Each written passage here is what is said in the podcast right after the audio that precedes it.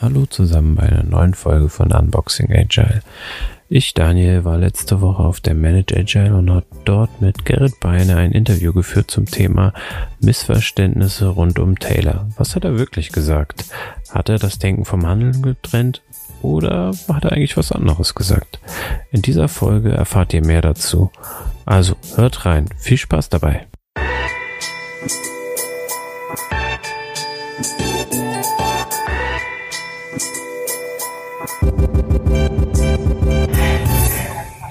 Herzlich willkommen heute zum äh, einer neuen Folge.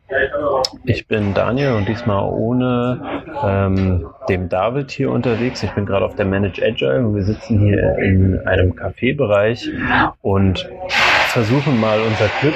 Wie ihr hört, äh, wird hier auch fleißig gearbeitet und äh, ich habe jemanden eingeladen, um ihn zu interviewen und zwar den lieben Gerrit Beine. Gerrit, sag mal Hallo. Hallo. Ähm, vielleicht, bevor wir loslegen, äh, erzählst du noch mal kurz, wer bist du, was kannst du so, äh, was zeichnet dich aus? Uh, das sind drei schwierige Fragen. Wer bin ich? Ähm, ja, mein Name hast du schon gesagt. Ich bin seit 2001 mit agilen Methoden unterwegs. Ähm, dazu gekommen eher so wie die Jungfrau zum Kinder aus der Not heraus und ähm, über Extreme Programming zum Scrum und dann zum Kanban. Und das ist was, wo ich jetzt halt heute Unternehmen und Menschen dabei helfe, damit zu arbeiten und das äh, zu nutzen. Mhm. Und äh, für heute haben wir dich, beziehungsweise ich hatte dich, äh, du hast ja einen Talk vorbereitet hier auf der Manage Agile und dann hatten wir uns gestern schon abends getroffen und ein bisschen gesprochen und kurz mal über Taylor gesprochen und äh, die These quasi aufgestellt, beziehungsweise du hast die These so ein bisschen aufgestellt, ob nicht Taylor vielleicht der erste Agilist war.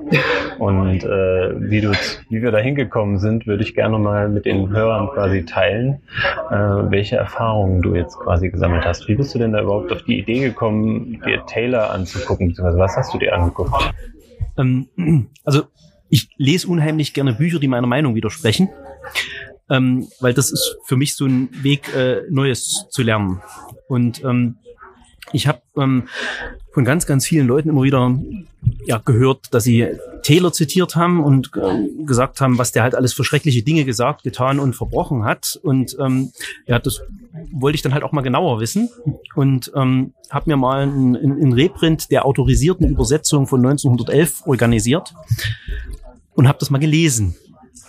Und ähm, wenn man sich das dann so durchliest, dann kommt einem an der ein oder anderen Stelle so der Gedanke, dass ähm, die ja, Common Sense Interpretation, die viel, viele der Zitate oder viele der Dinge, die ihm angedichtet werden, das hat er gar nicht äh, in seinem Grundsätzen äh, wissenschaftlicher Betriebsführung so beschrieben. Der hat ganz andere Sachen beschrieben. Die kennt aber kurioserweise kaum jemand.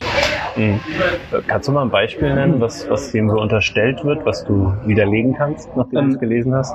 Also was ja, was ja sehr, sehr häufig oder wie Taylor sehr, sehr häufig gesehen wird, ist ja als jemand, der ein sehr, sehr ja, fast schon menschenverachtendes Bild hatte, das mit den agilen Werten überhaupt nicht ähm, übereinstimmt. Und wenn man das, das Buch aber anschaut, ähm, ist und, und was in dem Zusammenhang halt auch re regelmäßig mitkommt, ist so dieses ganze Ausbeuterische, was ja dann im, im Taylorismus ähm, der nach ihm benannt wurde, eigentlich so das tragende Prinzip war. Und ähm, was äh, in dem Buch aber überhaupt nicht so rüberkommt, äh, eher im Gegenteil, ähm, wenn man das Buch liest, denkt man, der, der war eigentlich der größte Freund der Gewerkschaften, der hatte ein sehr, sehr positives Menschenbild und hat eigentlich Dinge für Arbeiter, ich meine, das ist äh, über 100 Jahre her, dass der das äh, gemacht hat, hat Dinge für Arbeiter eigentlich entwickelt, wie äh, sowas wie die 40-Stunden-Woche einzuführen. Und ähm, woraus er nie ein Hehl gemacht hat, ist, dass es ihm immer einzig und allein um das Wohl des Unternehmens ging und äh, um die Überlebensfähigkeit des Unternehmens, ähm, Effizienzsteigerung.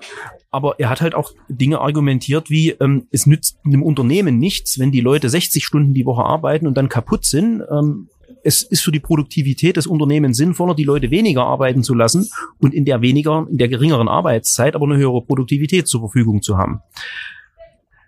Er hat auch äh, gesagt äh, oder er hat auch beschrieben, dass es für Leute zum Beispiel motivierend ist, ähm, wenn sie Freizeit haben, in der sie sich ihr privates Häuschen am Feierabend bauen können äh, für ihre Familie, wo sie dann wirklich auch leben können. Ähm, wenn das durch die Arbeit nicht mehr möglich wird, fehlt der, das Commitment der Leute, der, der Arbeiter zum Unternehmen. Was eine Geschichte ist, wo man sagen könnte, okay, das haben die Work-Life-Balance-Leute äh, 80 Jahre später nochmal erfunden. Auf jeden Fall, ja. Ähm, Nochmal ganz konkret, also 40-Stunden-Woche hattest du gesagt. Mhm. Heute würden wir ja sagen, Wissensarbeit kann man nicht mehr so takten, aber jetzt hast du gesagt, äh, er hat sich das überlegt. Hat er sich einfach so 40 Stunden aus der Luft gegriffen oder? Nee, der hat Experimente gemacht. Also das ist, das ist ganz spannend. Er hat in dem Buch einige Cases ähm, ausgeführt. Er hat noch viel mehr gemacht. In dem Buch hat er nicht alle, ähm, nicht alle aufgenommen, aber er hat tatsächlich Experimente gemacht und gesagt, okay, ich messe mal, wie entwickelt sich denn äh, eine Organisation, wie entwickelt sich die Produktivität in dem Unternehmen, wenn ich Parameter verändere. Und einer der Parameter war zum Beispiel die Arbeitszeit. Der hat auch mit weniger Arbeitszeit probiert. Ähm, im, in den meisten Fällen ist er dann so weit gegangen gesagt, ich, ich reduziere die Arbeitszeit jetzt bis zu einem gewissen Punkt, wo ich nicht runtergehen will. Und äh, wenn die Produktivität so lange noch steigt, dann funktioniert die, die Sichtweise. Also er hat Hypothesen aufgestellt und die in der Praxis ausprobiert, ob sie so funktionieren was jeder gute Scrum Master auch tut. Jeder gute Scrum Master sollte Hypothesen aufstellen, da gehe ich absolut mit, ja. Könnte öfters passieren. Äh, ja, und ähm, welche Hypothesen hat er denn noch aufgestellt? Ich finde es total spannend, dass er so eigentlich ja empirisch unterwegs war, was ja total äh, auch dem Scrum Framework an der Stelle entsprechen würde oder auch dem genau. Vorgehen, so empirisch, ne? Wir probieren aus und ähm, gucken dann mal, was wir damit machen mit den Erkenntnissen, die wir da gegangen sind. Genau, also der, der war sehr empirisch unterwegs und der hat auch Empirie im Prinzip als, als handlungsleitendes Prinzip in dem Buch beschrieben für Manager. Und ähm, was, was äh, ein, ein Case war, den er nochmal aufgerollt hat, war zum Beispiel, ähm, mit, mit dem er erklärt hat, ähm, ich, Manager, Führungskräfte müssen dorthin gehen, wo die Arbeit passiert äh, und schauen, wie die Leute arbeiten, um zu verstehen, was passiert, um dann mit den Leuten ähm, und für die Leute Arbeitsbedingungen zu schaffen, die, die es den Leuten erleichtern, ihren Job gut zu machen. Und ein Beispiel war da, ähm, das war in so einer, ähm, in, in einem Unternehmen, wo Schüttgut verladen wurde. Ähm, das ist ja damals noch wirklich nur von Hand gemacht worden. Das sind Sand auf so einen Eisenbahnwaggon schaufeln war halt körperliche Arbeit, das heute ein Bagger macht. Ähm, das haben damals Männer gemacht. Ähm, und ähm, was er halt festgestellt hat, ist, die, die waren äh, unterschiedlich gesund. Ähm, die hatten mal Rückenschmerzen, mal hatten sie es mit den Beinen, mal ähm, waren sie äh, eher lediert, mal, mal ging es ihnen auch gut. Ähm, und er hat halt tatsächlich beobachtet, das hängt damit zusammen, welche Art von Schüttgut die verladen und hat dann untersucht, Tests gemacht, ausprobiert und kam, ähm, äh, kam auf, den, auf das Ergebnis, dass unabhängig davon, ähm, welche Art von Schüttgut es ist, die Leute dann ähm, produktiv sein können und tatsächlich auch am Feierabend noch ihr Häuschen bauen können, ähm, wenn sie neuneinhalb Kilo auf einer Schaufel haben. Wie erkenne ich denn, dass ich neuneinhalb Kilo auf der Schaufel habe? Das war dann genau das Problem, vor dem Taylor auch stand. Ähm, er hat gesagt, ähm, die Leute, mit, mit denen über sowas zu diskutieren, war schlicht und einfach nicht möglich, weil viele von denen hatten entweder gar keine oder eine sehr geringe Schulbildung, sodass man ein theoretisches Konzept mit denen nicht erörtern konnte. Ähm, was er dann halt gemacht hat, ist mit, äh, mit den Vorarbeitern zusammen, die in der Regel eine, eine bessere Bildung hatten, ähm, zu sagen, okay, wir, wir nehmen jetzt einfach mal unterschiedliche, wir entwickeln unterschiedliche Arten von Schaufeln, die so konstruiert sind, dass passend zum jeweiligen Schüttgut immer neuneinhalb Kilo auf so eine Schaufel passen. Und die Arbeiter nehmen dann halt immer die passende Schaufel für das Schüttgut, das sie an dem Tag verladen sollen. Und was ist dann passiert? Dann hatten die Leute halt immer neuneinhalb Kilo auf der Schaufel. Neuneinhalb Kilo Sand mit einer Sandschaufel, neuneinhalb Kilo Split mit einer Splitschaufel, äh, neuneinhalb Kilo Federn mit einer Federschaufel. Ich weiß nicht, ob sie Federn geschaufelt haben, aber das ist so ein schönes, so ein schönes Beispiel, wo man sich das gut vorstellen kann. Und ähm, das hat tatsächlich dazu geführt, dass der Krankenstand runtergegangen ist. Die Leute waren gesünder. Die, die Gesunderhaltung der, der Leute war tatsächlich plötzlich ein Thema für das Unternehmen, das auch ein, ja, salopp gesagt, aus Taylors Sicht ein Produktionsfaktor war. Und ähm, damit hat er im Prinzip einerseits dem Unternehmen was Gutes getan, was sein erklärtes Ziel war, andererseits aber auch, äh, und das hat er immer wieder erwähnt, ähm, den Arbeitern in den Unternehmen was Gutes getan. Er hat ihnen den Job leichter gemacht, sie blieben länger gesund. Er hat die Lebensqualität der Leute erhöht. Gestern hast du noch das schöne Wort äh, Sustainable Pace äh, mit da ins Spiel gebracht, wenn ich mich richtig erinnere. Genau, das war im Prinzip eine, eine Konsequenz dessen, ähm, dass ähm, er, wenn er auf solche Situationen geschaut hat in den Unternehmen, es ihm immer darum ging, dass die Leute in der Zeit, die sie arbeiten, ähm, sich nicht auspowern müssen. Er hat zum Beispiel ähm, Führungskräften Managern, Vorarbeitern, hieß es damals, beigebracht, wie sie an, erkennen können, dass die Leute eine Pause brauchen. Und er hat gesagt, ihr müsst die Arbeiter dazu zwingen, die Pausen einzuhalten. Das wollten die oft nicht, ähm, damit sie leistungsfähig bleiben. Und äh, das ist von, von der Grundidee her genau dieses Sustainable Pace. Wie schaffen wir es, dass ähm, die Leute, die da körperlich arbeiten, und das ist richtig anstrengend, wer weiß, wer schon mal einen Haufen Sand umgesetzt hat, der weiß, was, was da die Leute leisten mussten. Äh, ja. ähm, Häuslebauer. ähm, und wenn, wenn man das halt kennt und dann versteht, ähm, dass den Vorarbeitern halt auch überhaupt nicht bewusst war, dass Pausen relevant sind, ähm, dann hat er da schon eine, eine, eine sehr, sehr große Leistung vollbracht, diesen Gedanken in, in die Arbeitswelt zu bringen. Das ist nur was, das verbindet heute kaum jemand mit Taylor. Hat aber auch nicht aus einem humanistischen Ansatz dann, wenn ich das richtig verstehe, gemacht, sondern halt tatsächlich aus dem Effizienzgedanken. Was ist für das Unternehmen am besten? Ähm, was dann aber auch auf positive Auswirkungen natürlich dann auf die genau, Menschen also, hatte. Genau, er, er hat halt immer gesagt, ähm, ich kann also er hat nie ein Hehl daraus gemacht, dass es um die Effizienz von Unternehmen geht. Ähm, er hat aber auch gesagt, ich kann, wenn ich mir Unternehmen angucke, nicht ignorieren, dass da Menschen arbeiten. Und er ist sogar noch weiter gegangen, das hat er im, in der Einleitung des Ganzen sehr, sehr gut beschrieben. Ähm, das, heutzutage würde man das eher Greta Thunberg zutrauen. Er hat tatsächlich in der Einleitung ähm, in einem Abschnitt beschrieben, dass ähm, die Art und Weise, wie Unternehmen wirtschaften, ähm, langfristig ökologisch nicht tragbar ist und dass das aus diesem Grund die Unternehmen effizienter werden müssen. Also es ging ihm nicht nur darum, Unternehmen ökonomisch effizient zu machen, sondern tatsächlich auch in ihrer Umwelt zu betrachten und zu sagen, das Unternehmen braucht eine Umwelt, um überhaupt existieren zu können. Das ist ja schon fast, ja, man könnte schon fast sagen, das ist ein humanistischer Gedanke. Mhm. Ja, vor allen Dingen klingt das für mich jetzt so auch, dass das sehr kontextsensitiv ist. Ne? Also ich gucke mir an, was brauche ich gerade, du hast es vorhin beschrieben, er ist dann hingegangen Genau. und hat geguckt, so Genau. was ist äh, gerade notwendig und auch sehr emergent. Ne? Also aus der Situation Ja. heraus sich zu überlegen, wie könnte eine Lösung aussehen. Also Genau. auf die Idee zu kommen, Schaufeln, Arten zu erschaffen, äh, Genau. ist ja schon mal was ganz Besonderes. Ja. Genau, also das, die, diesen Transfer dann auch hinzubekommen, das ist was, das muss man auch anerkennen. Und ich meine, das ist ja was, das versuchen wir in, in der agilen Welt mit Retrospektiven, mit, äh, mit den Reviews, die es in Kanban beispielsweise gibt, genauso wieder. Und versuchen halt uns die Situation, den Kontext anzuschauen, zu beobachten, zu messen, zu interpretieren, was passiert da gerade und dann zu schauen, wie, wie können wir da an irgendeiner Form was, was besser machen. Sei es jetzt, dass die Arbeit für die Leute leichter wird oder sei es, dass wir uns äh, mehr dem annähern, was ein Kunde braucht. Mhm.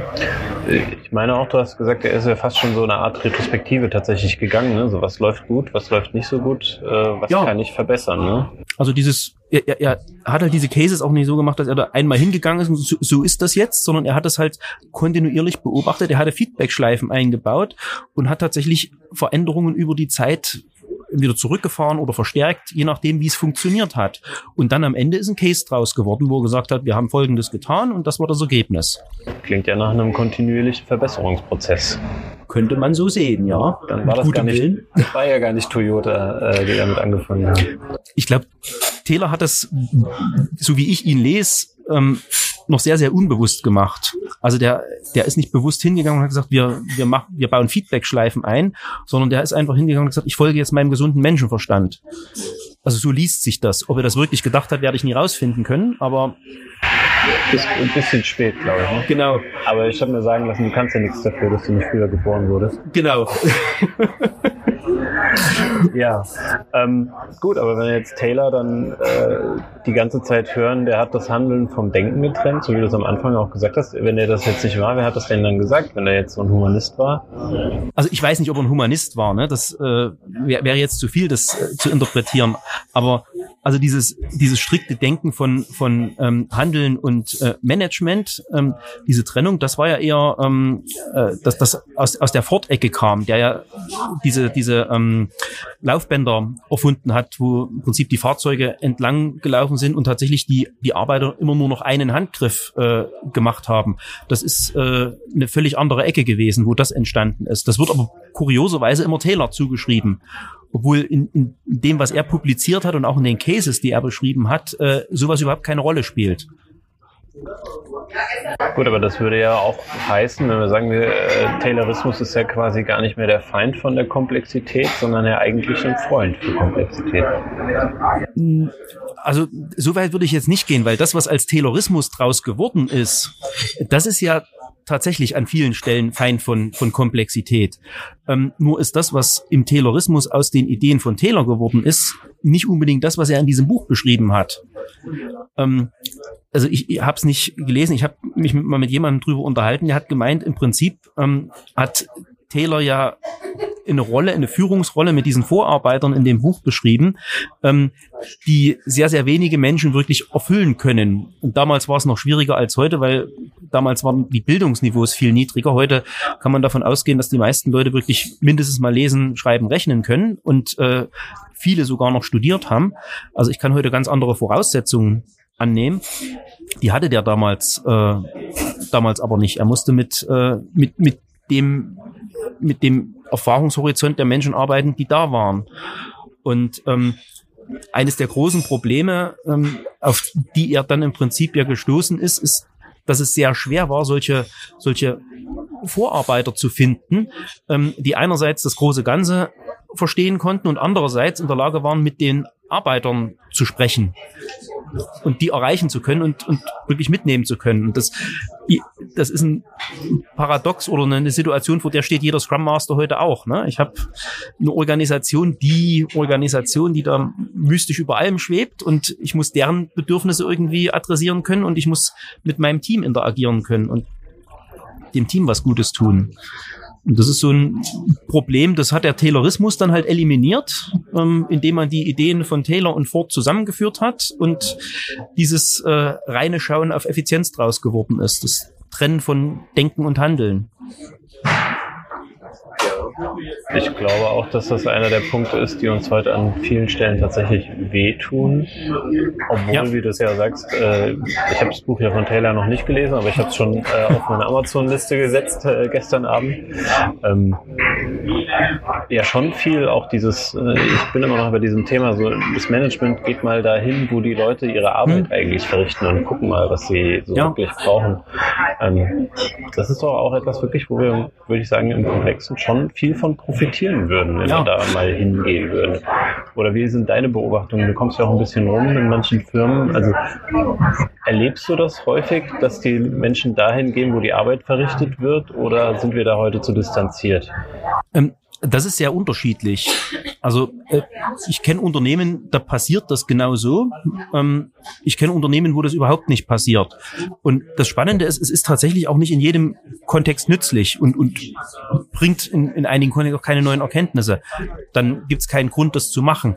Ähm, das äh, Gefährliche ist nur, dass ähm, Generationen von Führungskräften, Generationen von Managern genau diese Art äh, der Trennung gelernt haben und verinnerlicht haben und äh, dadurch in der kulturellen DNA von Unternehmen die, diese Trennung substanziell geworden ist und äh, man da jetzt halt an Punkte kommt, wo das total notwendig wäre, Go See zu tun, zu praktizieren, ähm, aber die die, die Führungskräfte das gar nicht als Konzept kennen und, und aus, auf Grundlage des Nichtskennens dann auch nicht tun können. Also das ist, das kann man den Leuten ganz, ganz häufig nicht zum Vorwurf machen, dass sie das nicht tun, weil sie einfach nicht, es reicht ja auch nicht einfach hinzugehen und zu gucken. Man muss ja auch mit, mit einer Idee gucken. Also das ist ja ein bewusstes Wahrnehmen, was damit dranhängt und zwar eine Vorstellung, was mache ich mit der Erkenntnis. Hast du eine Idee, wie eine Organisation denn merken könnte, dass sie auf einmal äh, ein anderes Vorgehen braucht, als es vielleicht bisher nötig war? Ähm, wie sie das merken könnte? Naja, eine Organisation interagiert ja immer mit ihrer Umwelt. Und äh, wenn bestimmte Signale von der Umwelt kommen, das, was ihr da treibt, das funktioniert so nicht mehr, ähm, dann könnte das in der Organisation durchaus als ein Impuls gesehen werden. Okay, und wenn ich jetzt als Organisation merke, dass diese Impulse kommen, was hätte Taylor dann gemacht? Was hätte Taylor gemacht? Das ist jetzt eine sehr, sehr, äh, eine sehr, sehr schwierige Frage. Ich habe keine Ahnung, was Taylor gemacht hätte. Ähm, was, was er in dem Buch beschrieben hat, ähm, und das vermute ich, das hätte er dann auch in einer anderen Situation gemacht, ähm, tatsächlich hingehen, gucken, was sind diese Signale, die da kommen und ähm, was muss die Organisation tun, um damit umzugehen? Also ähm, ich vermute mal, der hätte irgendwie ein Change-Projekt aufgesetzt. Ob jetzt ein, ein, ein Lean Change oder ein Quarter Change, keine Ahnung, aber ähm, so, so wie er die Cases beschreibt, ähm, waren die eigentlich immer so konstruiert, dass er gesagt hat, es, es gab irgendeine eine Notwendigkeit, etwas anders zu tun. Du hast, glaube ich, auch gestern in unserer Diskussion äh, mal gesagt, er war schon so verschwendungsthematisch so ein bisschen orientiert. Ne? Also zu gucken, wo kann ich Verschwendung oder Reibungsverluste ja, also minimieren? Also, genau. Also er, er hat äh, er hat es nie bewusst formuliert, wie es dann ähm, im Toyota Production System ja explizit beschrieben worden ist, dieses Konzept von Verschwendung. Aber er hat zum Beispiel beschrieben, dass ähm, in diesen Unternehmen ähm, Arbeiter in, in Rotten organisiert waren. Das hieß tatsächlich so. Äh, die Teams von Arbeitern hießen Rotten und die sind dann halt da zum Beispiel bei diesem Schüttgut Company ähm, hingeschickt worden und ladet mal diesen Wagen ab. Und dann gab es verschiedene Arten. Ähm, da konnten halt von den zehn Leuten, von, von den zehn Arbeitern, die da in dieser Rotte waren, ähm, aber nur zwei produktiv arbeiten und die anderen acht standen rum. Ähm, die hätten in der Zeit einen anderen Wagen abladen können oder so. Ähm, das war aus diversen Gründen aber nicht möglich. Und was er dann im Prinzip eingeführt hat, ist eine, äh, ein Dispositionssystem. Ähm, wir schicken die Leute dorthin, wo sie gebraucht werden und äh, lassen sie die Arbeit machen, die tatsächlich wertschöpfend ist. Wir disponieren nicht mehr Rotten, sondern wir disponieren tatsächlich Arbeiter. Ähm, was eine Form des Eliminierens von Verschwendung ist. Was man in einem Kanban-System auch so machen würde wenn man erkennt, in einem Schritt in dem Prozess in der Wertschöpfungskette ähm, eideln zu viele Leute immer rum und irgendwann kann es auch zu viel Slack-Time werden, irgendwie 80 Prozent meiner Arbeitszeit ausmacht, dann ich kann mir vorstellen, es gibt manche Menschen, die würden sich freuen, wenn dem so wäre, aber ich glaube tatsächlich, dass das eher die Minderheit da, äh, darstellt. Ja. ja. Aber dann unter der Prämisse wäre eher zu vermuten, dass, weil du hattest gesagt, ob er jetzt Lean äh, Change oder Cotter Change äh, anstreben würde, wahrscheinlich eher ein Lean Change, der dann mehr darauf Könnten guckt. wir als Hypothese so stehen lassen. Das ist eine reine Hypothese, auf jeden Fall. Genau. Ähm, ein Punkt, den ich jetzt an der Stelle natürlich auch sehr interessant finde, ist, wir haben jetzt von Menschen gesprochen, mit denen er gearbeitet hat, die eher so bildungsfremd waren mhm. oder bildungsarm. Wie können wir das dann aber auf unsere heutige Wissensarbeit und so übertragen? Weil das war ja alles sehr handwerklich. Hast du da schon dir Gedanken gemacht oder eine Idee, was, was wir davon konkret dann für diese andere Art von Arbeit noch ableiten können? Ja, ich weiß bloß nicht, ob ich so mutig bin, das zu erzählen. Ich probiere es einfach mal. Ähm, also was, was ich wahrnehme, ist, dass wir heute, ähm, wir, wir haben heute immer noch eine, eine Armut an Wissen in bestimmten Bereichen. Und ähm, gerade wenn es in den ähm, in die komplexen Themen reingeht, Softwareentwicklung, meine Heimatdomäne, ähm, dann habe ich festgestellt, wir haben dort in der Art und Weise, wie zum Beispiel Informatikstudenten ausgebildet werden, einen massiven Mangel an Wissen ähm, darüber, wie soziale Systeme funktionieren. Und ähm, das, was, was uns heute zu schaffen macht, ist ähm, nicht mehr das, was, was Kurt, äh, äh, Taylors Problem war, dass die Leute nicht schreiben und rechnen konnten. Ähm, unser Problem heute ist, dass die Leute hervorragende Ingenieurskenntnisse äh, haben. Die sind hervorragend in ihren Naturwissenschaften, Ingenieursdisziplinen, Informatik, Programmieren und sonstigen Dingen ausgebildet. Ähm, die handeln aber oft wie ein Elefant im Porzellanladen, wenn es um die Interaktion mit anderen Menschen geht, weil sie keine Idee davon haben, wie diese welche Modelle, welche Erklärungsmodelle es gibt für ähm, Interaktion mit anderen Menschen. Und ähm, ich meine, wenn ich jetzt Sand schaufel, ist ähm, die Menge an Interaktion, die ich brauche, relativ begrenzt. Ich achte halt drauf, dass ich keinem den Sand draufhau und äh, dass ich mich mit niemandem stoße, wenn ich schaufel. Ähm, wenn ich heute in, in einem Softwareprojekt bin, tue ich jeden Tag tausend Dinge, die bei anderen Leuten ein Stück ihrer Arbeit kaputt machen könnten. Das ist ein ganz anderer Koordinationsaufwand, den ich heute leisten muss. Der kann immer nur lokal geleistet werden. Deswegen funktionieren die ganzen Fortideen nicht mehr ähm, die mit diesen äh, mit diesen Fabrikationsbändern. Ähm, aber was ich halt wahrnehme, ist, dass wir tatsächlich in Mangel an Wissen dazu haben, wie Organisation funktioniert.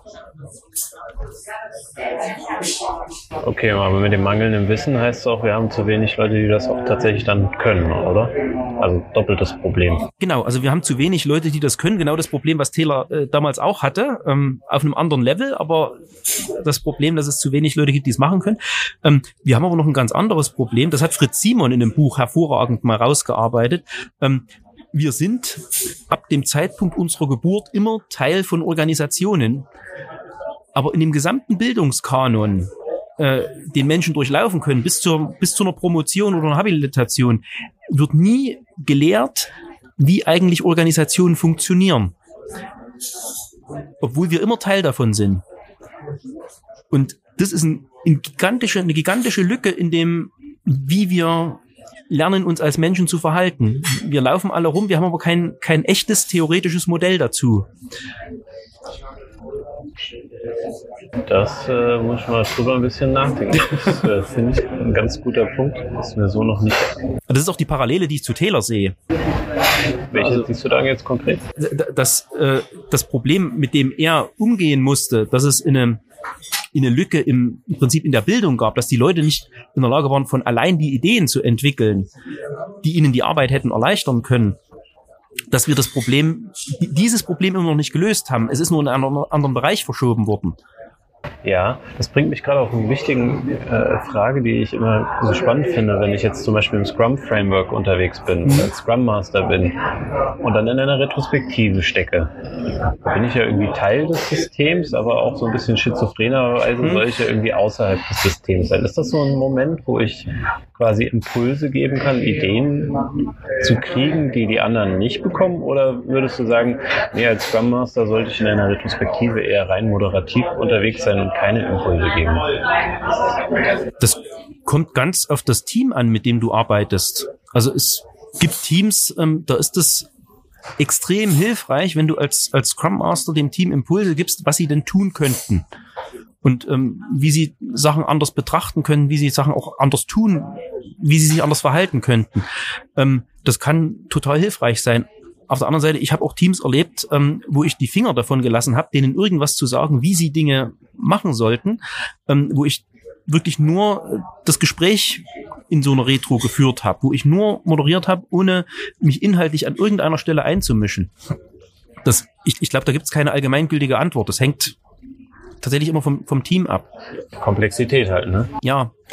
Ähm, was mir aber tatsächlich geholfen hat, ähm, so aus der, aus der Scrum Master Denke heraus, um auf Retros zu gucken, das ist diese Idee ähm, von unterschiedlichen Ebenen der Beobachtung.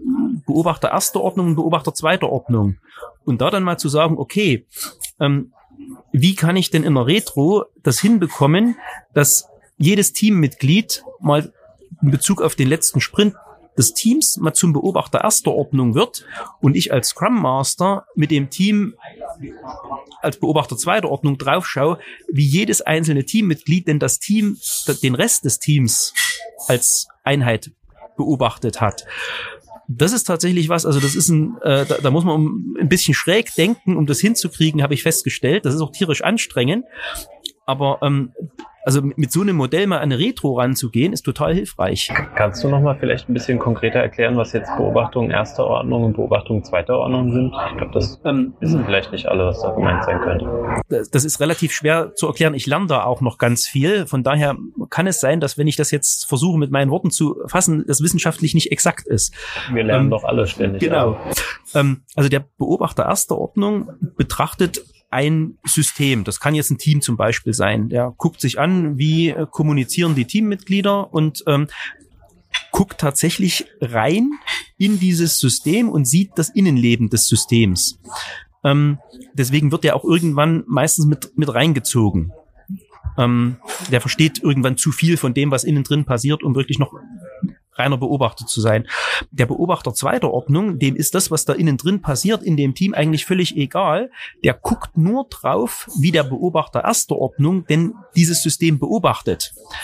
Also der beobachtet die Beobachtung und nicht das eigentliche Objekt, das beobachtet wird. Und ähm, das ist tatsächlich eine, eine völlig andere Ebene, eine völlig andere Perspektive auf das Ganze. Hast du vielleicht ein Beispiel, wo du sagst, das habe ich so mal erlebt, das, äh, da kann ich noch mal gut erklären, wie konkret so eine Beobachtung erster Ordnung im Team aussah und wie dann die zweite Ordnung als Scrum Master war? Ähm, also ich hatte tatsächlich letztens eine, eine Retro gemacht, genau mit so einem, mit, mit so einer Perspektive. Ähm, und zwar ähm, habe ich äh, eine Geschichte benutzt, äh, das, das Ebelin-Paradox. Ähm, das ist ein, so eine schöne Geschichte, wo es darum geht, ähm, wie oft wir in Verhalten an den Tag legen, weil wir glauben, dass andere von uns etwas Bestimmtes erwarten. Ähm, und diese Erwartungen, die sind in den meisten Fällen tatsächlich einfach nur basierend auf gar nichts. Ähm, und ähm, was ich gemacht hatte, war mit einem Team ähm, eine Retro genau auf dieser Grundlage. Ähm, ich habe denen einen Case gegeben, ähm, Steve Jobs, iTunes. Äh, Steve Jobs muss seinen seinen Managern bei Apple erklären, warum er das iTunes entwickeln will. Also ein relativ alter alter Case. Und ähm, ausgehend von dem Case habe ich gesagt, okay, du, und damit war jeder in diesem Team gemeint, du musst jetzt dem Steve Jobs dabei helfen, zu begründen, warum das iTunes ähm, notwendig ist, warum Apple das braucht. Die finden das alle doof. Der Steve sieht das anders. Und jetzt muss es verargumentiert werden. Die große Frage ist jetzt nicht, was tust du, sondern was glaubst du, was die anderen von dir erwarten, dass du tust. Und das haben wir mal gesammelt. Und es war hochgradig spannend, weil wir haben dann, ähm, also es hat im Prinzip jeder mal gesagt, was er glaubt oder sie, was die anderen von ihm oder ihr erwarten, dass er tut. Und das haben wir an der Wand gesammelt. Auf der einen Seite klebten die Dinge, wo die anderen gesagt haben, ja genau, das hätten wir auch von dir erwartet, dass du das machst. Und auf der anderen Seite hingen all die Dinge, wo die Leute gesagt haben, nee, also das hätten wir jetzt nicht von dir erwartet. Und das war tatsächlich genau so ein Punkt, ähm, ich konnte es dann mit denen wunderbar auseinandernehmen und die haben jede Menge gelernt. Aber das war genau so ein Punkt, ich habe in der Retro jeden, jedes Teammitglied mal zu einem Beobachter erster Ordnung gemacht. Indem sie einfach diese Erwartungen mal formuliert haben oder das, was sie glauben, was die anderen von ihnen erwarten. Und solche, solche Dinge, da kann man tatsächlich im Team Schritt für Schritt deutlich weiterentwickeln und den, den Leuten wirklich dabei helfen, mal eine neue Perspektive zu bekommen. Ähm, also es wäre jetzt so ein praktisches Umsetzen dieses, dieser Idee, erste Ordnung, zweite Ordnung zu beobachten. Vielen Dank. Das äh, fand ich jetzt auf jeden Fall auch nochmal spannend, darüber nachzudenken. Also ich kenne das Prinzip dieser Beobachtung erster Ordnung, zweiter Ordnung. Könnte mir sogar vorstellen, dass du mir das mal vor ein paar Jahren sogar schon mal erzählt hast oder äh, jemand anderes. Aber ich finde das immer noch sehr spannend. Und glaube, das kann den einen oder die andere Hörerin durchaus äh, weiterhelfen, da nochmal drüber nachzudenken. Wir haben jetzt auch schon eine halbe Stunde tatsächlich, äh, also nicht komplett über Taylor gesprochen, aber ich finde den Exkurs, den wir da weggemacht haben, äh, durchaus sehr interessant. Für mich wäre die Frage, gibt es noch etwas, was du zu deiner Erfahrung mit dem Buch von Taylor und mit uns teilen möchtest?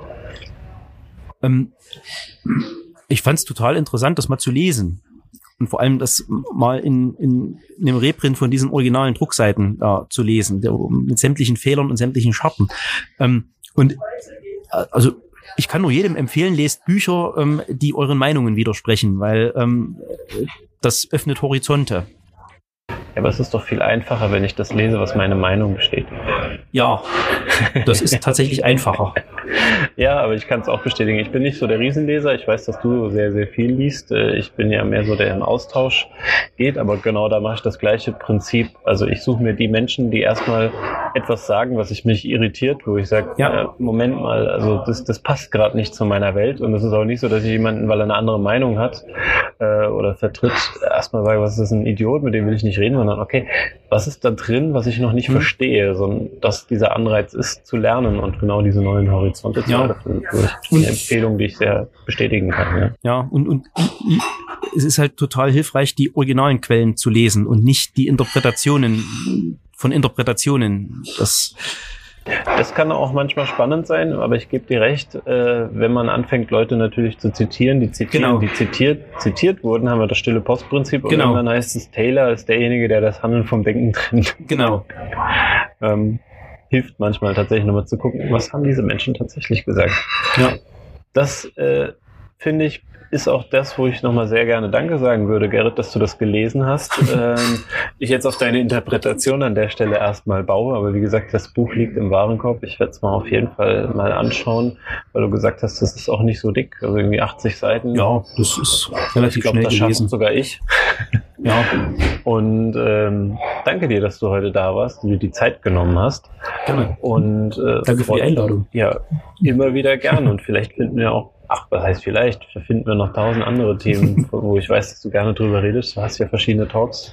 Ähm, und vielleicht schaffen wir es bei der nächsten Gelegenheit, an einem ruhigeren Ort mal in ein Interview zu gehen und nochmal andere Themen zu beleuchten.